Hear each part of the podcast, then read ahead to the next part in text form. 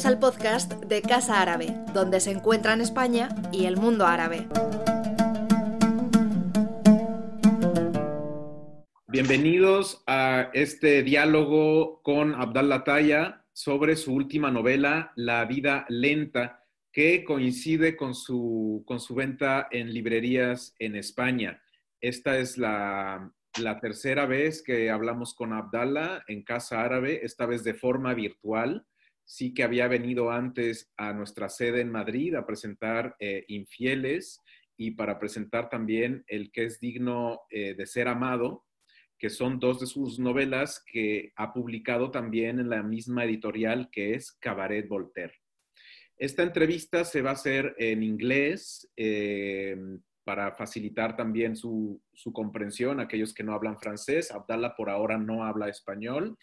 Eh, y yo haré una síntesis consecutiva eh, para tratar de mm, resumir un poco las respuestas. Para aquellos que entienden todo lo que dice Abdallah en inglés, pues lo siento si, si es un poco repetitivo, pero es la mejor forma que hemos encontrado para este, para este diálogo. Vamos a hablar entonces de este libro que está basada, eh, que está, perdón, situado en la Francia posterior a los atentados del año 2015, tenemos a un, em, a un em, personaje principal que es Munir, parisino, homosexual de 40 años, de origen marroquí, eh, que vive en una situación em, pues de cierta precariedad. Estaba, eh, acaba de mudarse a un apartamento en un barrio burgués de la capital francesa. Tiene una vecina octogenaria que es eh, Madame Marty, Simone Marty, eh, quien logra sobrevivir también a duras penas en una eh, minúscula buhardilla eh, justo arriba del, piso de Munir. Y hay una cierta complicidad, una amistad entre estos dos personajes que son em, pues dos marginales, dos excluidos de la República, y esta amistad va creciendo hasta un día en que se transforma en algo diferente, quizás más cercano a una pesadilla, a una obsesión. Y finalmente, Madame Martí un día mm, llama a la policía para que detengan a Munir. No vamos a hacer spoilers, por lo menos esa no es la idea. Em, la idea es eh, intentar pues hablar un poco con, con, em, con Abdallah Taya, que, que se une con nosotros en enlace desde eh, París. Y también eh, nos acompaña Samir Bargachi, eh, que nos va a hacer, bueno, que él es, eh, dirige eh, Kif Kif, estoy, estoy diciendo bien, director. Sí, sí, exacto. Muy bien, director de Kif Kif aquí en Madrid y que, bueno, además de ser em, paisano de Abdallah y, y, fan de sus libros, nos va a ayudar el día de hoy con la lectura de ciertos fragmentos que hemos elegido para ilustrar esta entrevista. Para quien no conozca a Abdallah, es un escritor marroquí en lengua francesa. Él eh, estudió eh, literatura en la Universidad Mohammed V de Rabat. Eh, luego se establece en París desde 1998, donde comienza su carrera literaria. Ha publicado hasta el momento, entre, entre otros textos, nueve novelas ya. como les decía, en Cabaret Voltaire ya tiene Mi Marruecos, también tiene Infieles, El que es digno de ser amado, Existe también em, otras novelas como Le, Rouge du Tarbouche, El Rojo del Fez, digamos, El Ejército de Salvación, Una Melancolía Árabe, El Día del Rey eh, y eh, ahora La Vida Lenta. Eh, Abdallah también siempre está muy atento a la actualidad del mundo árabe y y de, su país de origen, Marruecos. Colabora también en la prensa francesa e internacional con artículos de opinión. También ha hecho un largometraje basado en su novela homónima, homónima El Ejército de Salvación. Pues, eh, Marhaba, bienvenido, Abdallah. Eh, muchísimas gracias también a Samir por estar con nosotros. Vamos a hablar de estas, em, de estas emociones de Munir, el personaje principal unas emociones muy vinculadas a su adolescencia. Samir, podemos empezar con este primer, em, em, digamos, eh, fragmento que hemos seleccionado sobre la adolescencia de Munir. Sí. ¿A qué página voy? Es eh, la página 70. Perfecto. Bien. Eh, el hombre confirma así todas las promesas que antes nos hemos hecho en el autobús sin nombrarlas. Mejor, veo sus dos manos agitarse en el aire haciendo señas. Mañana, aquí, a la misma hora. ¿De acuerdo?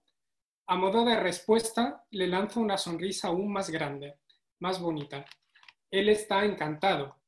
Me dice adiós con la mano izquierda, la que he respirado. Nuestros ojos se cruzaron en aquel momento, por primera y última vez. El bus giró a la izquierda. El hombre salió de mi campo de visión. No volví a verlo nunca más. Al día siguiente acudí a la cita, junto a la parada del cine La Victoire. Nadie. Lo busqué por el barrio residencial, chalet por chalet. Nada. La semana siguiente volví a Rabat y pasé un día entero recorriendo en todos los sentidos las calles del barrio de los ministerios con la esperanza de verlo aparecer. Un milagro, un segundo milagro. Nada, nada, nadie, solo yo, perdido, errante. Eso sucedió hace 25 años. Hoy estoy a punto de cumplir los 40 y el hombre del autobús sigue aquí, igual de vivo, en mi cuerpo, un rey tierno en mi corazón. Muchas gracias. Eh, pues vamos a preguntarle a, a Abdallah. Uh, so uh, we just heard Samir reading from the first um, uh, the first part of the novel, where uh, Munir is talking about his experience in a bus. He's 15 years old, uh, and it seems that uh, this experience uh, is uh, has left a very uh, strong uh, imprint in uh, Munir's life. So it's my question is we have this expression also in Spanish, infancia es destino, which is like childhood. Childhood is destiny. Do you think that childhood determine, determines the destiny of this character um, first of all, um, salam alaikum to you, Karim, and to Samir, and to the, the Spanish readers, and to Casa Arabe. Thank you so much for uh, having me again. I'm very happy to be with you.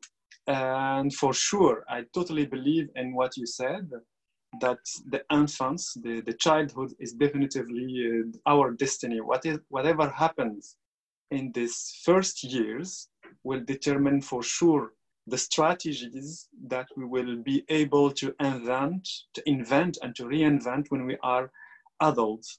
I think what happened to Munir when he, is in that bus with that uh, bourgeois man, and what happened to him when he's trying to escape the violence and the rapes uh, happening to him in his poor neighborhood in, in the city of Saleh.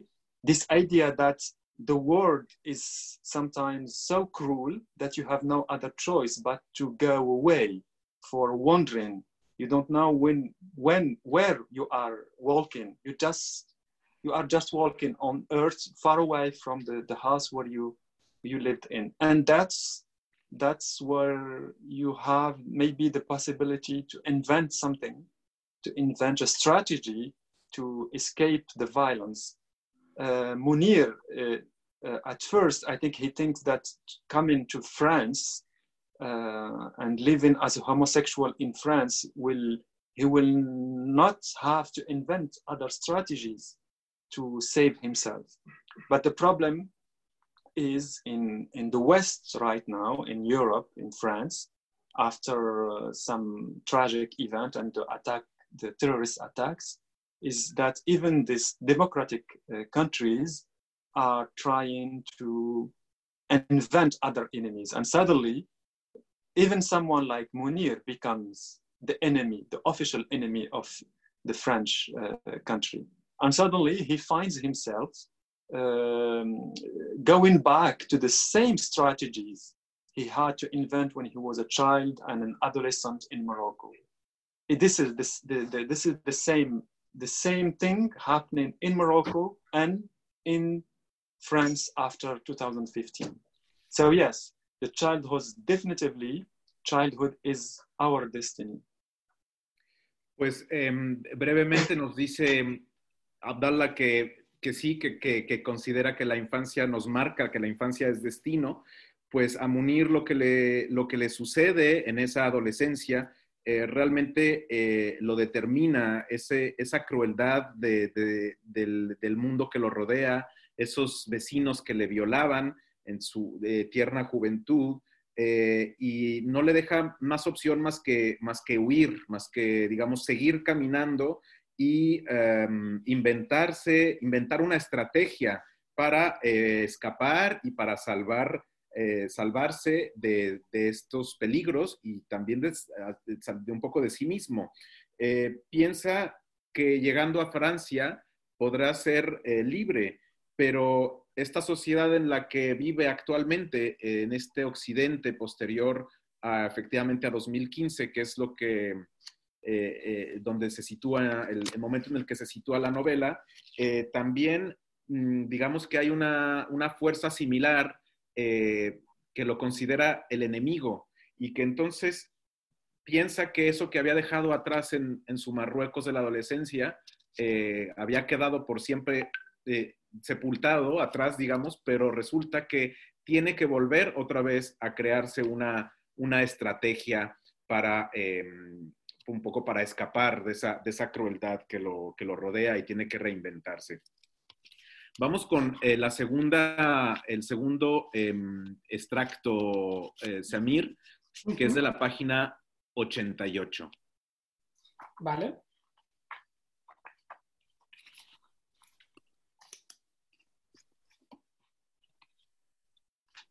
No me sorprendía estar viviendo otra vez semejante aventura, en París y en el RIR esta vez. No me sorprendía lo más mínimo tener delante de mí, en mí, ese instante que en el fondo llevaba tanto tiempo esperando. El amor que empieza por el sexo y el peligro.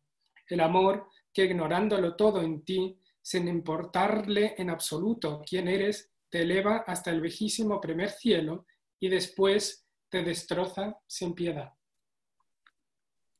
Y después te destroza sin piedad. Es un pasaje eh, que, bueno, que he elegido porque de alguna forma me parece que es un, eh, demuestra ese amor inacible, ese amor efímero para Munir, que parece que siempre es fugaz. So this this um, uh, passage or this extract that we chose uh, on on this uh, page is is when Munir reflects on how um, love is so difficult to grasp.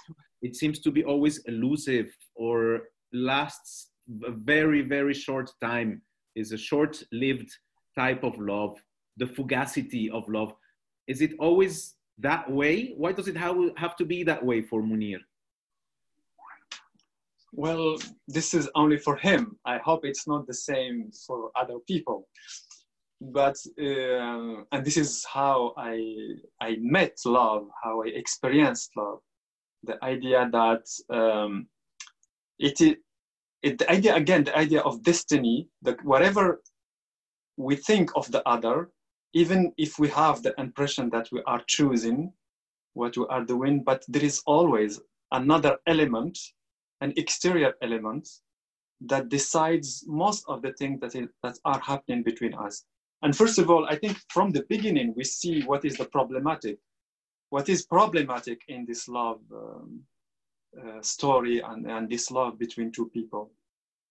So yes, it's, it's maybe the, that first moment when we met the other that counts because that's what helps us somehow to support and the other and to be and not and to stay in this love because love is problems always problems always so what's what what makes us stay is this intuition uh, that we have in the beginning when we meet the other. And this intuition and this is what is interesting when it comes to love as we know what is wrong with the other but at the same time we can't help but staying with the other. We choose to go blind and um, and and not to go with with that first intuition. So it's kind of desperate and uh, not optimistic at all but um, we can't help it. It's very fugace. It's very brief. Very very brief love. Uh -huh. Bueno, sí, es, una, es un uh, amor fugaz para Munir, eh, dice Abdallah, esperemos que no para todos. Eh, así fue la experiencia también de Abdallah eh, y que de alguna forma por eso cree que infancia es destino, em, porque aunque parezca que elegimos, em, no es cierto. Hay, una parte muy importante que, viene ya determinada por, un, por ese primer momento de, un encuentro, y porque el amor es problemático, eh, sí o sí, eh, nos, dice, nos dice. Eh, y lo que nos hace muchas veces permanecer em, en una relación es esa, es esa intuición que tuvimos al principio y que aunque sabemos muchas veces que no está bien o que no es la, la correcta, eh, muchas veces decidimos, decidimos ignorarla, ¿no? Y nos, nos cegamos y eh, seguimos muchas veces quizás en, en, en un impulso de, de desesperación con, eh, con, ciertas relaciones que igual no van a prosperar, pero efectivamente el amor es fugaz. Bueno, vamos con el siguiente, el siguiente tramo. Uh, Samir, vamos a la página 73, que nos va a hablar en concreto de París. Sí. El mundo en París no me veía y al acercarme a los 40, de repente quería que se me viera antes de que fuera demasiado tarde, que me molestaran, que me perturbaran, participar de un intercambio verdadero, aunque fuera fútil, en un intercambio donde todas las palabras se ven siempre sopesadas antes de que se digan, de que se pronuncien en serio, proclamadas con tanta certeza y arrogancia. Me volvía como ellos, también yo. Hablaba de manera precisa, Hablaba en un muy buen francés, perfecto, falsamente dulce y increíblemente frío. Hablaba en un tono muy chic, con la sensación de ser un estirado, y en el fondo no decía nada. Nada se decía. Pasaban los días, los meses, la vida, y lo esencial no estaba ahí. París parece que está vinculado con la soledad, que va muy de la mano. Eh, ¿Por qué? Uh, this, this piece that we just heard from Samir is about Paris and about also the, the, the, the change in Munir, how he is uh, lonely, but at the same time, he becomes very French and he doesn't really like it, although he knows he's kind of very good at uh, being French and speaking perfectly and sounding very chic. So um, he seems very lonely, even though he seems very French. So is Paris and loneliness? Do they have to? Are they always together? They seem like a very good couple. yes, they are a good couple, but each one lives in his di- own direction. uh, yeah, Paris can be extremely lonely uh, for an immigrant because from uh, from far away it seems like it's the city of culture and it's the city that thinks of the others. But the problem is when you are arab or when you are muslim or when you are african or when you are black it seems like all these things can stop you uh, from being completely considered as french. Yes, you spend many, many years learning their language, learning about their movies, François Truffaut, Bresson, about their movie stars, Isabelle Adjani, Isabelle Huppert, about their writers. And one day you wake up and you realize that you made all these efforts in order to be close to them, to be somehow integrated by them. But during all these years, you realize that they didn't think of you. All the things they accepted all the things they, went, they wanted you to do is to learn what is their culture, what they, is their history. But what about you? What about all this effort you made? What about all this energy you put just in order to speak French language? And one day you wake up and you realize you, yes, you speak chic French, but you are not seen as French. And after the, uh, the terrorist attacks in 2015, suddenly, even if you speak French in a chic way, at the end of the day, for them, you look as a potential terrorist because you look like one. So when Munir realized all these things, not only he feels lonely, but he starts to lose a touch with the idea of reality, the sense of reality. What does it mean to be in life? What does it mean to walk in the streets of Paris? Suddenly have not the same meaning. He doesn't feel the reality. And especially he feels that him in that chic street of Paris, Rue de Turenne, everything is telling him you should not be here. This is too chic. This is for white French people, not for someone like you. And he has to move, he has to go away. And that's where he remembered the strategies he, he had to invent when he was a child in Morocco. He had to put them again in the streets of Paris, lonely, totally. Eh, efectivamente, el, la soledad y París eh, son una buena pareja, aunque muchas veces una va por un lado y la otra por el otro.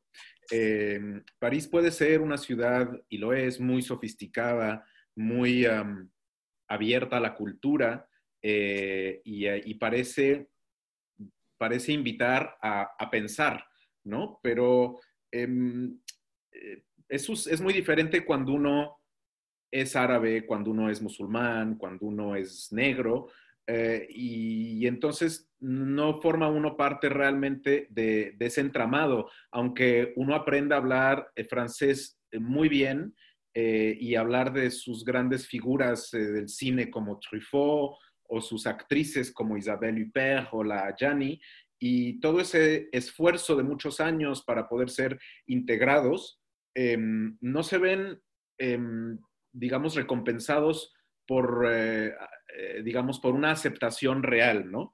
Y, toda esa energía invertida en ese, en ese francés chic y estupendo que, se termina hablando, después del año 2015 eh, se viene realmente abajo, porque por más que hable uno bien y bonito, tiene una, una cara de terrorista potencial.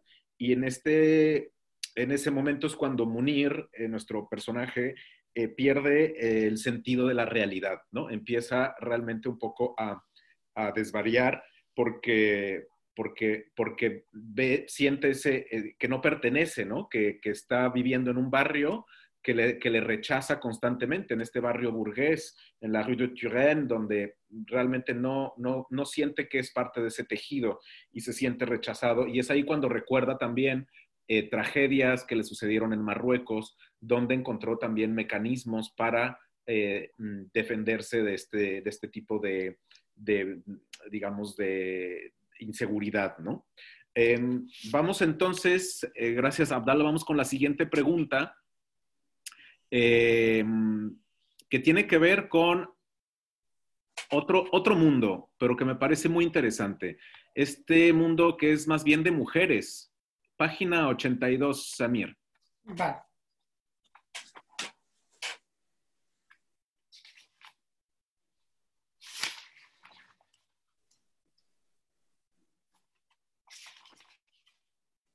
¿82? Sí, vamos a entrar a las mujeres de eh, la, la Clé du Paradis.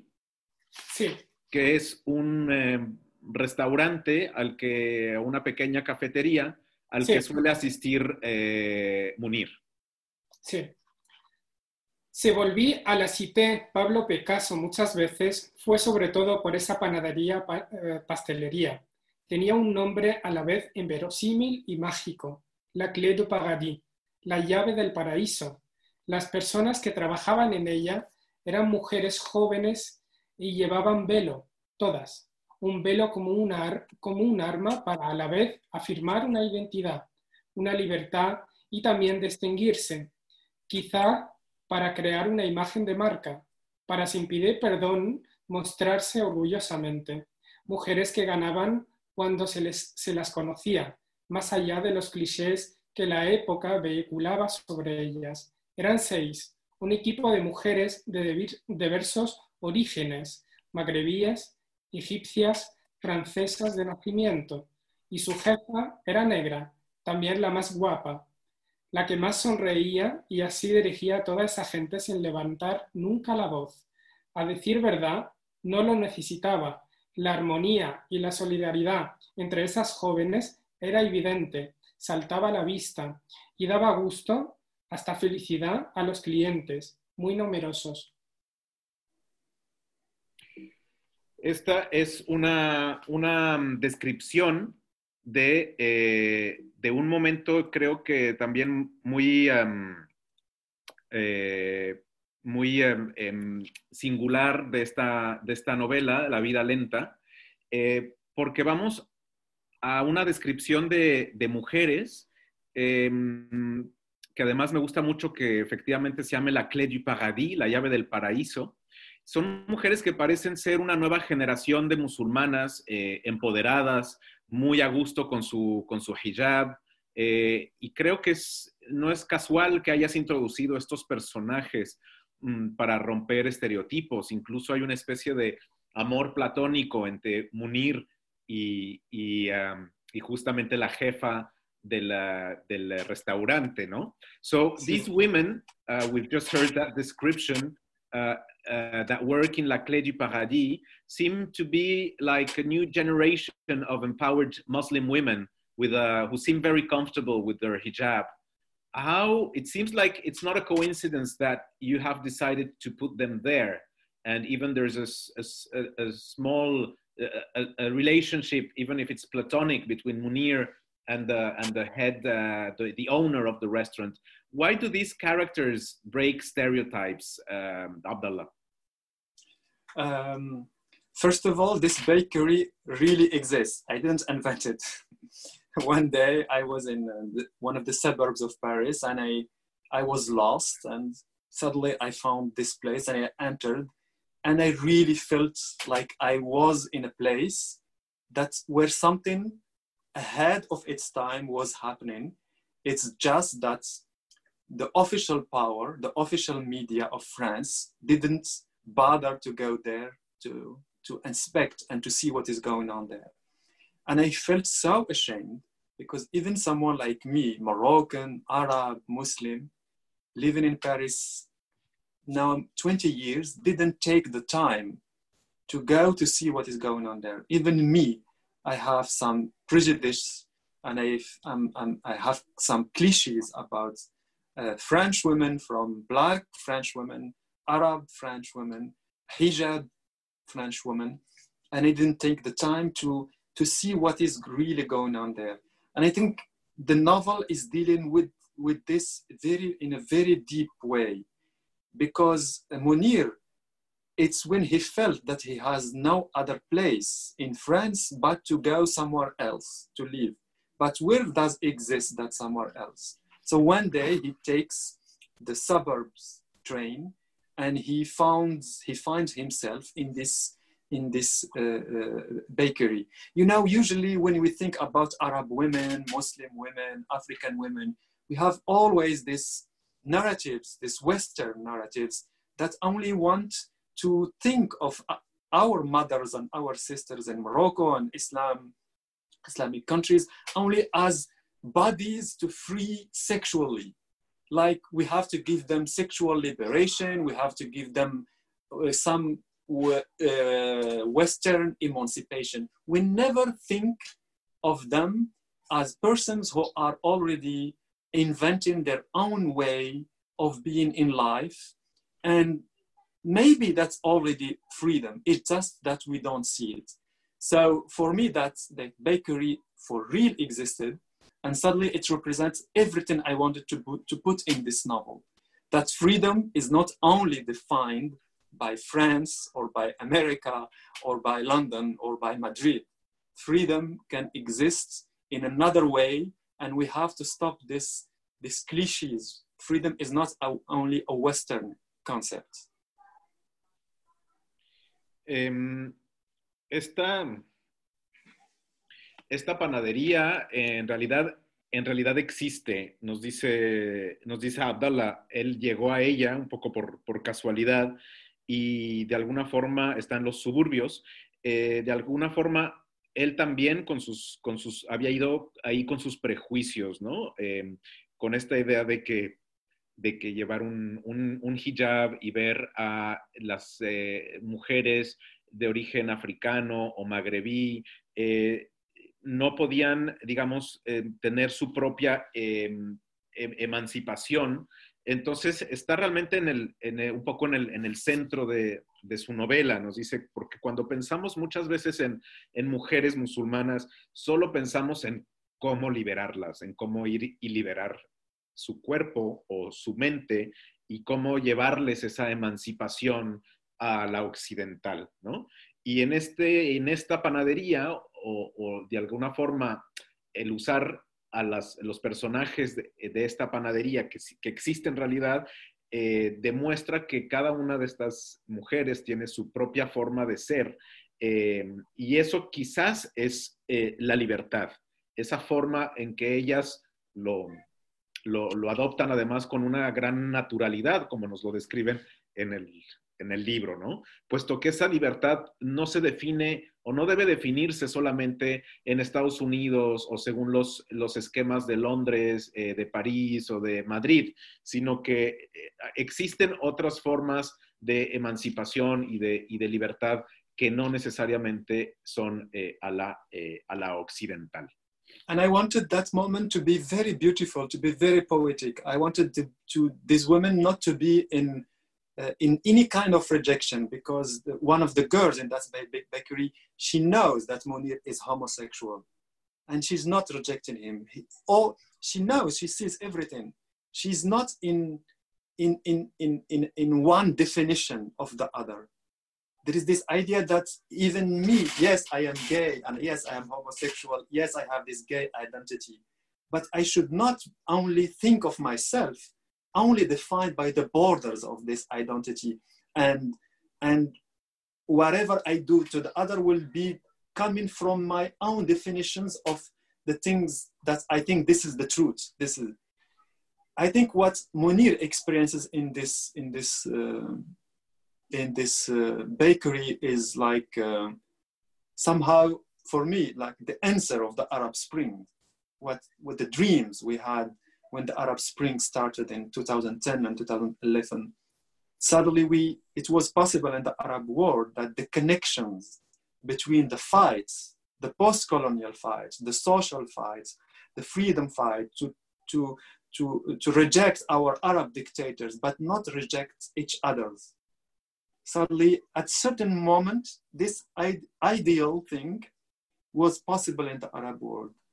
And here is a bakery in the suburbs of Paris, not only making that dream come true, but also giving um, a generous moment even to the white French people. Not, they don't answer the rejection by another rejection. They are creating something else. And that's very important. Además, quería que, este, que esta panadería fuese algo bonito, o sea, que estas mujeres eh, y este ejemplo pudiese ser algo poético, eh, porque justamente eh, ella sabe, la, la, la, jefa de la panadería, sabe que Munir es homosexual y sin embargo em, lo acepta y no decide juzgarlo, ¿no? Y él al mismo tiempo, de alguna forma, em, se libera de esas fronteras de su identidad, porque sí, sí es homosexual, pero no necesariamente eso lo, lo constriñe en, en, esas fronteras que ha construido sobre su identidad homosexual, ¿no? Eh, esta, esta eh, cafetería, esta, esta panadería, de alguna forma simboliza una suerte de respuesta a los sueños de la primavera árabe, porque mm, vemos ahí cómo todas estas luchas eh, postcoloniales contra las dictaduras eh, se resuelve de alguna forma mm, con generosidad, es decir, eh, no, hay un, no hay un rechazo entre ellas, ¿no? No hay un rechazo tampoco ni a, ni a Munir, ni, ni tampoco a Antoine, ¿no? Que es el, el, francés blanco, ¿no? Sino que le reciben también con, eh, con generosidad, más que rechazando algo, creando algo, ¿no? Y eso es como quizás la, la, la imagen más poética de, de, esa primavera, de esa primavera árabe, ¿no? De construir eh, de construir algo, algo, algo positivo y no solo algo en contra de, ¿no? Em, bueno, hemos, hablado ya de un tema que es eh, la locura.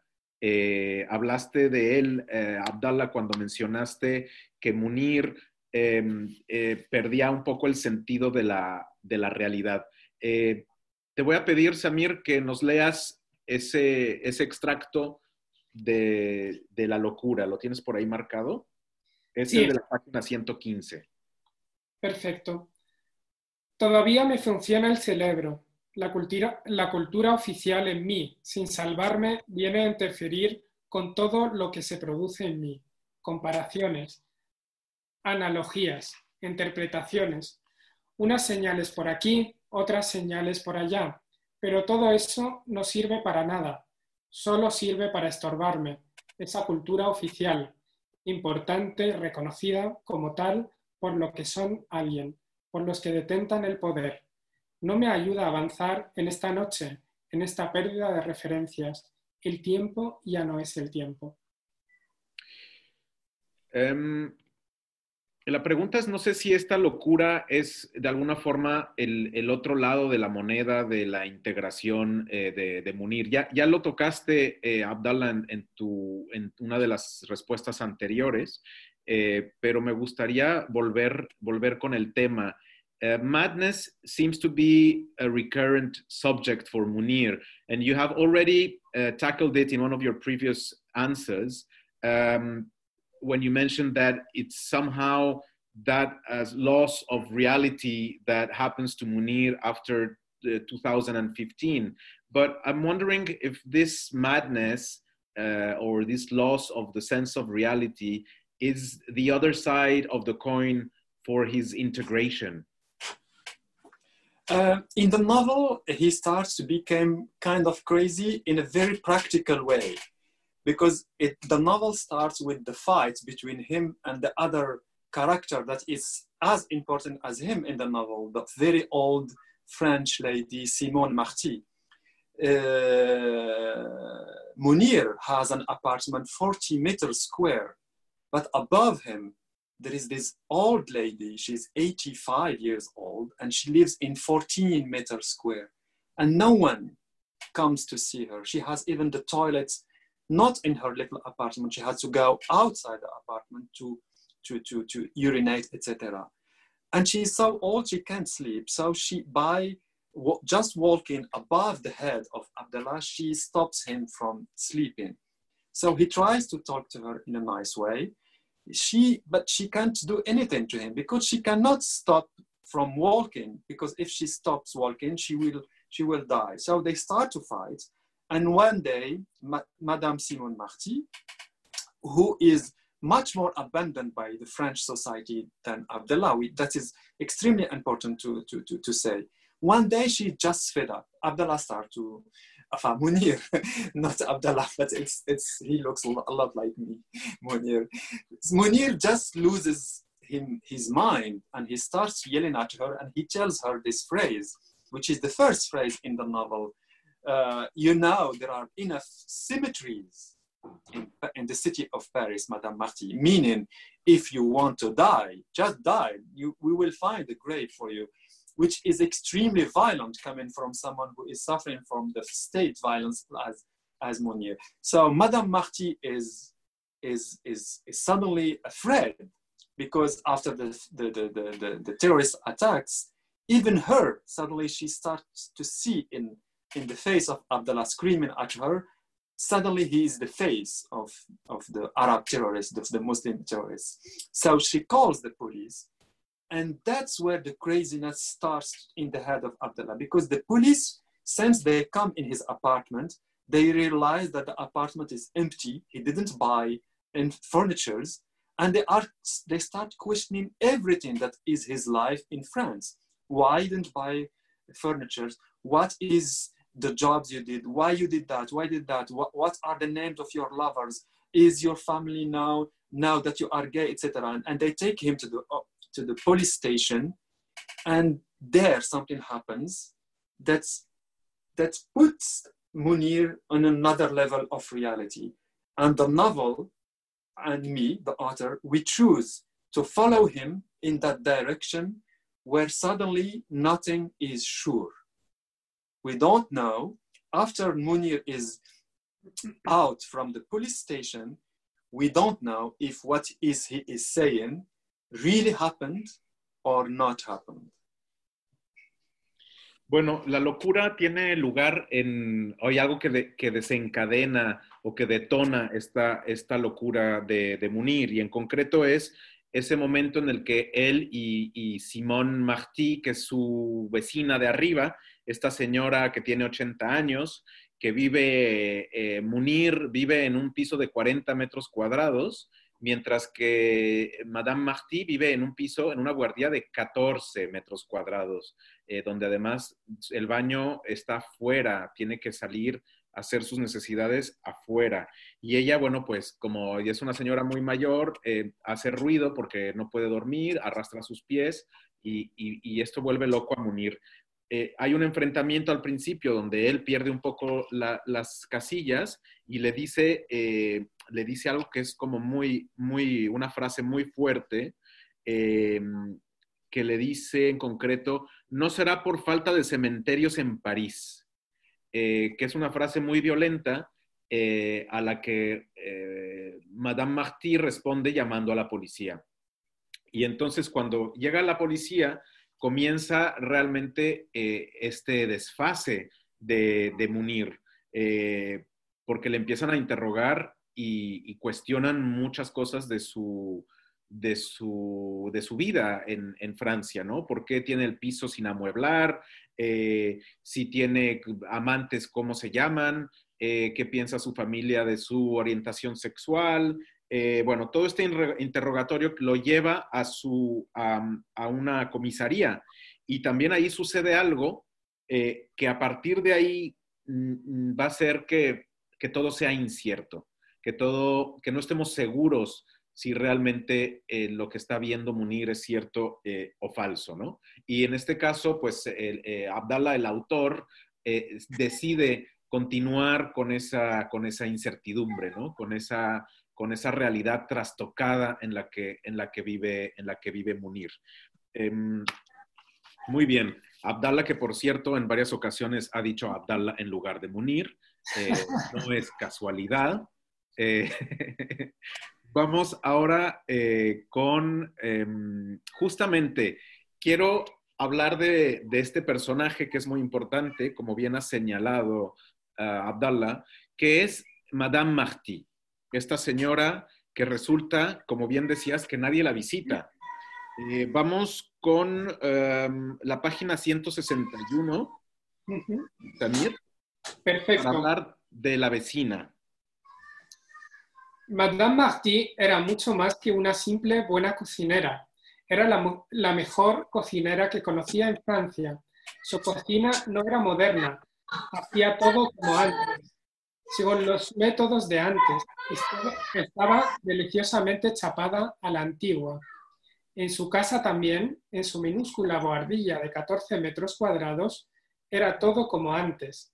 Había un olor, el olor de un interior francés pobre de los años 50 o bien 60.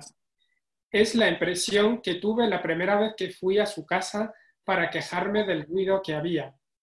Abrió la puerta de repente descubría cómo era Madame Marty y cómo era su casa.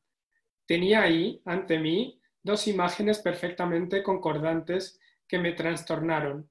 Iba a verla para explicarle amablemente mi enfado, negociar con ella, un pacto quizá. Era una mujer francesa pobre, vieja y pobre, vieja, pobre, sola, abandonada en un agujero de 14 metros cuadrados que apestaba viejo, con el váter fuera, en el rellano. Una, una descripción em, muy, eh, de alguna forma, muy, bueno, muy, muy explícita, eh, realmente nos transforma esa buhardilla miserable que luego nos enteramos que, que Madame Marty eh, se ha desvivido por, por querer vivir en París, en un lugar eh, que a, priori, después de oír esta descripción, parece ser un cuchitril. O sea, no, no suena nada apetecible vivir donde vive Madame Marty. Pero es efectivamente eh, otra excluida. Munir es un excluido por su identidad magrebí y por su homosexualidad, pero Madame Marty es, es una francesa también eh, excluida y quizás por eso tienen esta, esta mm, eh, relación de, amistad o de complicidad. So Munir is an outcast because of his uh, Ma Maghrebi or Moroccan identity and because of his homosexuality. But how does he relate with this other outcast who is an old French woman? She has also gone through um, uh, the, the violence of French society somehow and of being excluded for for other reasons perhaps. But maybe this is why they they they are somehow on the same boat? Well first they they connect through the screams the, the screaming the people who can scream and they are not ashamed about doing it that's very important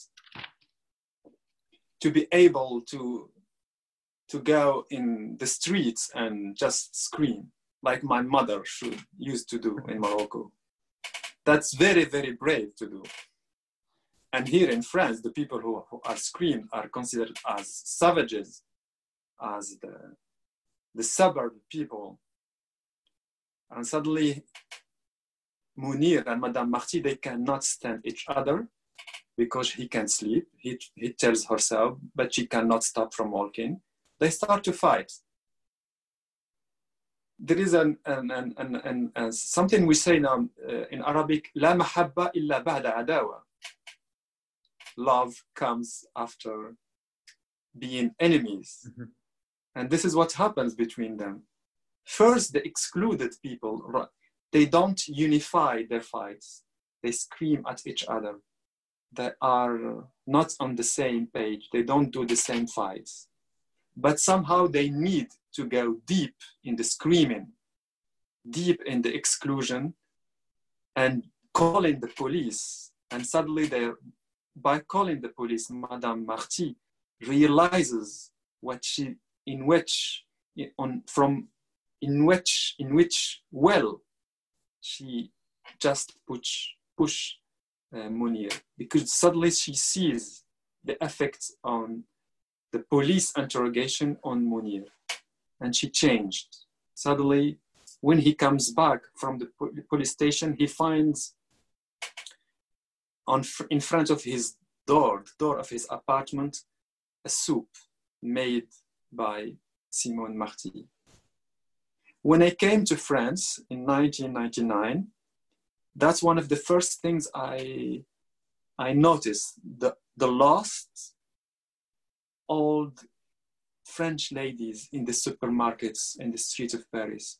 In the neighborhood where I, all in all the neighborhoods I lived in Paris, that's something that just breaks my heart to see some old French ladies just alone, just wandering in the in the supermarkets, and somehow they were not real, not in the same reality as us. They were totally abandoned this is another problem in the West. As soon as you are old, as soon as you are not marketable, you don't exist, you are abandoned, and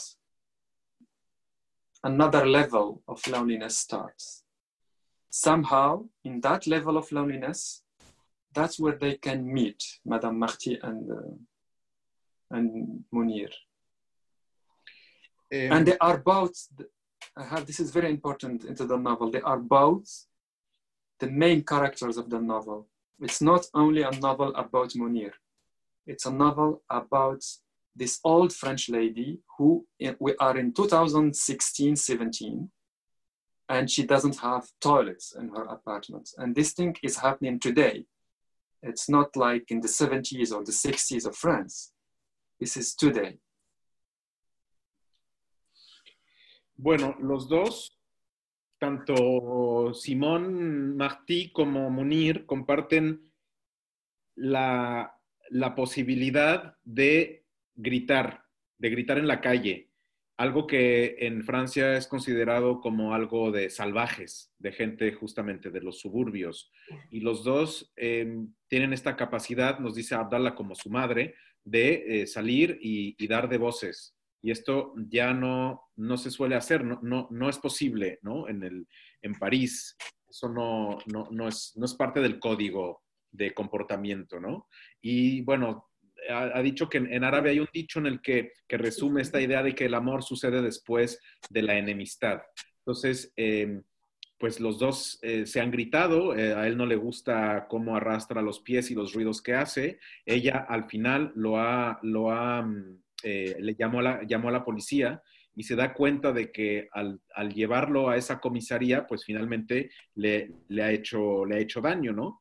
El, digamos que su acción ha tenido consecuencias eh, eh, mayores y, es cierto que aunque no tienen las mismas luchas, pero digamos que los dos gritan debido a su, a su exclusión.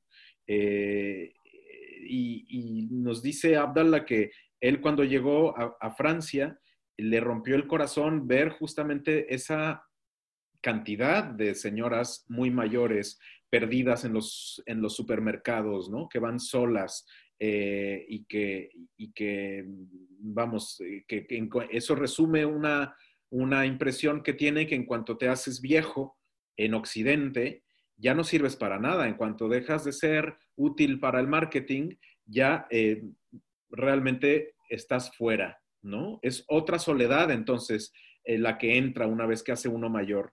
Y es en esa soledad, eh, o es esa soledad la que conecta con la soledad de Munir y donde se encuentran los dos en sus, en sus soledades que pueden tener causas diferentes, pero que es ahí donde, donde realmente eh, surge, digamos, este, este compañerismo. Eh, otra cosa muy importante es que, es que Madame Martí es un personaje principal de esta novela. Es decir, no es, no es solo Munir, ella también es, es, un personaje muy importante, ¿no? Porque cómo es posible que esta novela que se escribió en 2017, eh, que en este siglo XXI haya personas como Madame Martí, de 80 años, que sigan viviendo en buhardillas sin baño o cuyo baño se encuentra afuera, porque eso definitivamente existe. Eso definitivamente existe. Eh, bueno, Muni, eh, Samir, vamos a, a, pasar directamente a la página 237, porque creo que se nos está agotando un poco el tiempo. No sé cuánto no. llevamos ya, pero tiene que ser de menos de una hora esta charla. Entonces, vamos a hablar de, eh, de, esta, de, esta, prima que tiene um, Munir en Bruselas, Masdulin, ¿no? Y ella le, le hace una, una, le manda una, una, carta, una misiva, una comunicación, y vamos a, escuchar lo que le dice. Es lo de la página 237. Perfecto. Tú, Munir, les impusiste el escándalo la vergüenza, tu homosexualidad. Gritaron, te rechazaron, te ignoraron, te desterraron. Pero con los años se han calmado, han vuelto a ti. Ahora te aceptan como eres. No quieren saber nada de tu vida amorosa, sexual, pero eres Munir y eres suyo. Les perteneces, suceda lo que suceda. Han acabado por darse cuenta de que había un vínculo real entre vosotros, un vínculo que os unirá siempre, siempre. Bueno, um, so what I've asked um, Samir to read is uh, a little piece of what uh, uh, Munir's cousin uh, from Brussels she's asking for help. Uh, and she she actually says, "You have made it.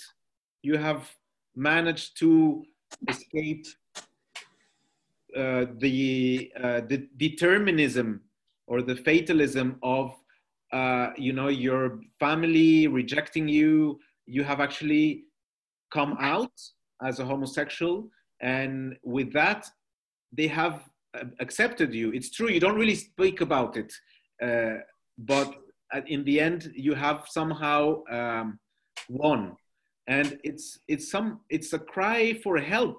Uh, she's she's it's it's uh, I think it's really powerful because uh, on the one hand, uh, she's saying you have you have passed that border, and she's on the other side. She's reaching out so um, I'm wondering if this this character, who is not a, a, a main character, but she's there also as a reminder of the younger generations, maybe who haven't had the courage or who don't have the uh, tools to be able to sort out their complicated situation as uh, you know uh, either homosexuals lesbians or whatever other maybe circumstance that limits them uh, in front of their their families. Yeah you are totally right. This character uh, uh, this young uh, lesbian girl that is the cousin of munir is suddenly her voice is suddenly reminds of munir that he might his own have his own problems to deal with in paris but there are other people who still may be stuck in some situations that are um, impossible at the end they need help. Uh, i think it's this this chapter is in the novel to make uh, it's it's the, the, the, the target is two things to to munir has to go to brussels in order something happens at the end of the novel and I'm not going to say what what is that because if he doesn't go to Brussels and meet the, the, the, this little girl and her girlfriend and the father of that girlfriend, I'm not going to say what is going on. No spoilers, chapter. thank you. Yeah, no spoil, no spoilers, no spoilers, and that's very important for the plot of the novel. But at the same time, there is this idea that we cannot go through difficulties of life without the help of the others so suddenly Munir, who is experiencing so much difficulties, finds himself in the situation that he has to go to Brussels to, to somehow help his, his, his cousin. And I have to admit that this character, this of this little Moroccan lesbian girl Uh, living in Brussels and her girlfriend, I really saw them one day in Brussels. I was in that restaurant, and suddenly two little girls, they were maybe 15 years old, and they entered both in the restaurant and they start selling to the customers flowers. I, for me, it was obvious that they were couple, couples. They were both are Muslims, and the way they, they, they tried to sell the, the flowers were so beautiful that I decided that one day I have to find a way to put this image in, in, in my novel. And more than that, beside my novel, um,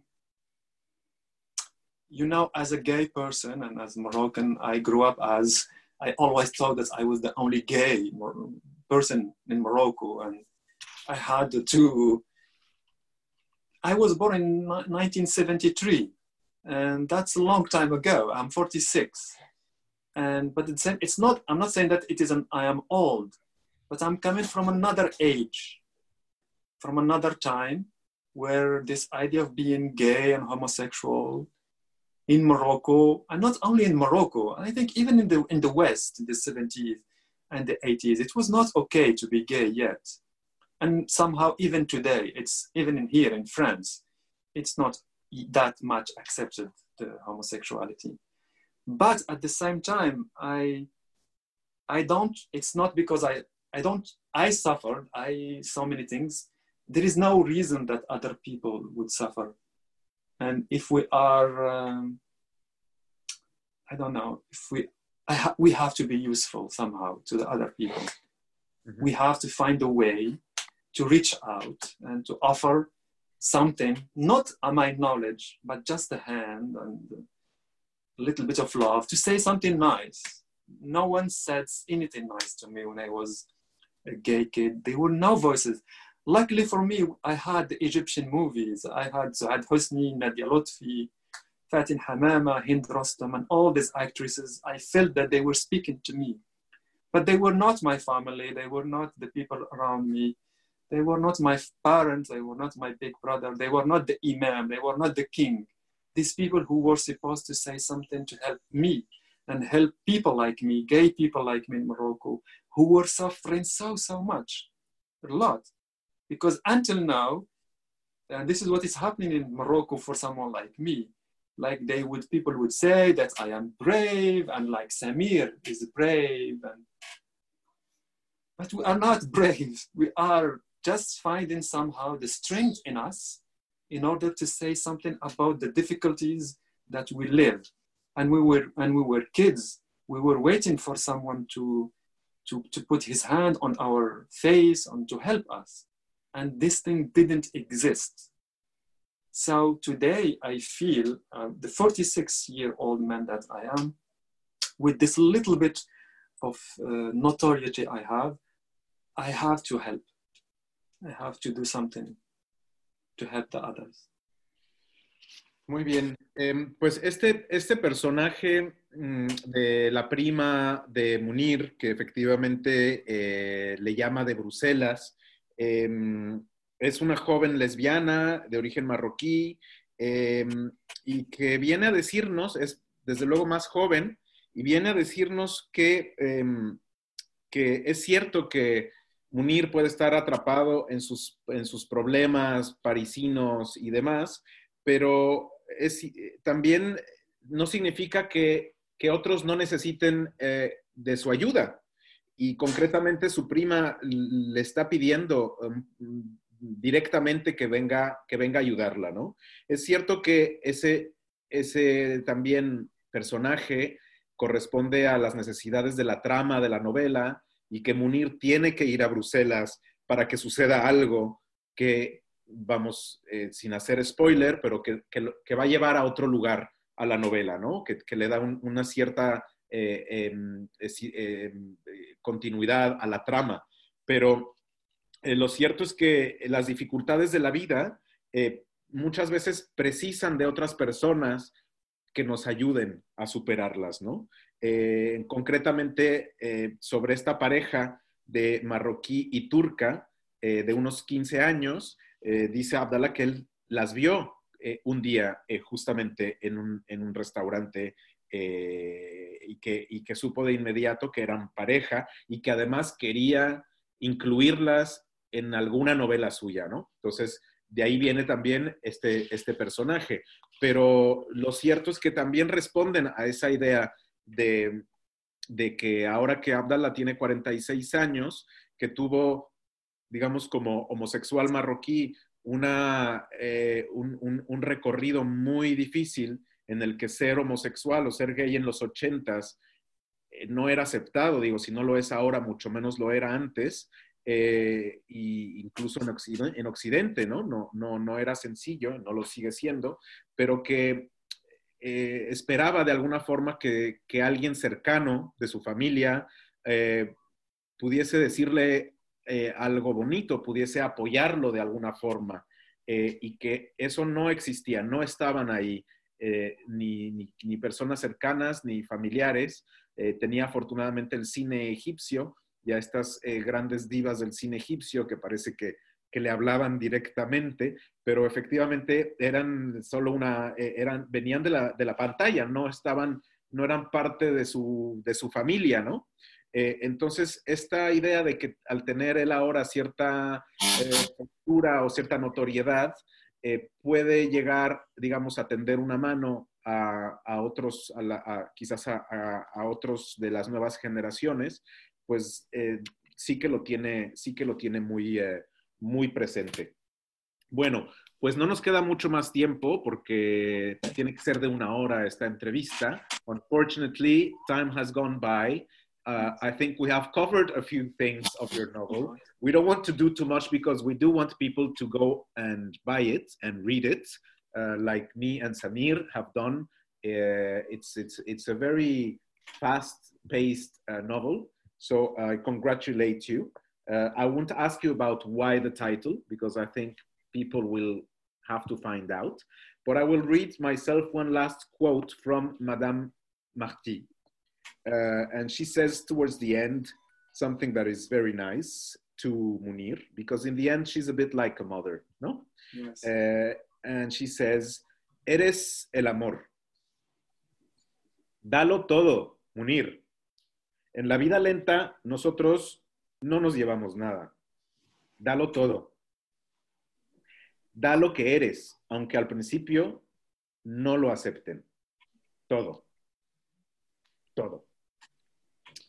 So, muchísimas gracias eh, a Abdallah Taya por estar con nosotros en Casa Árabe esta tarde. Gracias a Samir Bargachi, que también nos ha ayudado a, escuchar también un poco a Munir eh, eh, como parte de este, de este ejercicio que hacemos de presentación. Gracias a Cabaret Voltaire también por hacer esta, esta labor de dar a conocer, de traducir la obra de Abdallah al, al español y, de avisarnos siempre con tiempo para poder hacer esto. Esta, esta obra ya sale en librerías. Vamos a también hacer eh, un anuncio de que la librería Balquís de Casa Árabe está dando un pequeño descuento eh, para los, los, que adquieran esta novela antes de, en esta semana. Y también nos pide que hablemos de que pueden entrar en su sorteo de una bolsa Jorreya, una bolsa Libertad, que es una bolsa muy bonita que hace la librería Balkis. Uh, so I don't know if you have anything else to add before we leave Abdallah or Samir. Um, I want to thank you very, very much, uh, you, Karim, the Casa Arabi. I want to thank very, very much as, as well uh, Habibi Samir. Uh, I want to tell him that I love him. and uh, I want to tell him that what we did maybe 10 years ago in Morocco and uh, is still here.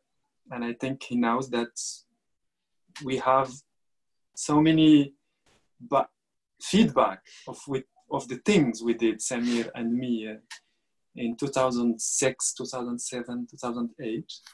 And I just want to tell you, Samir, that I love you. كان بغيك أخويا سمير الله يخليك لينا.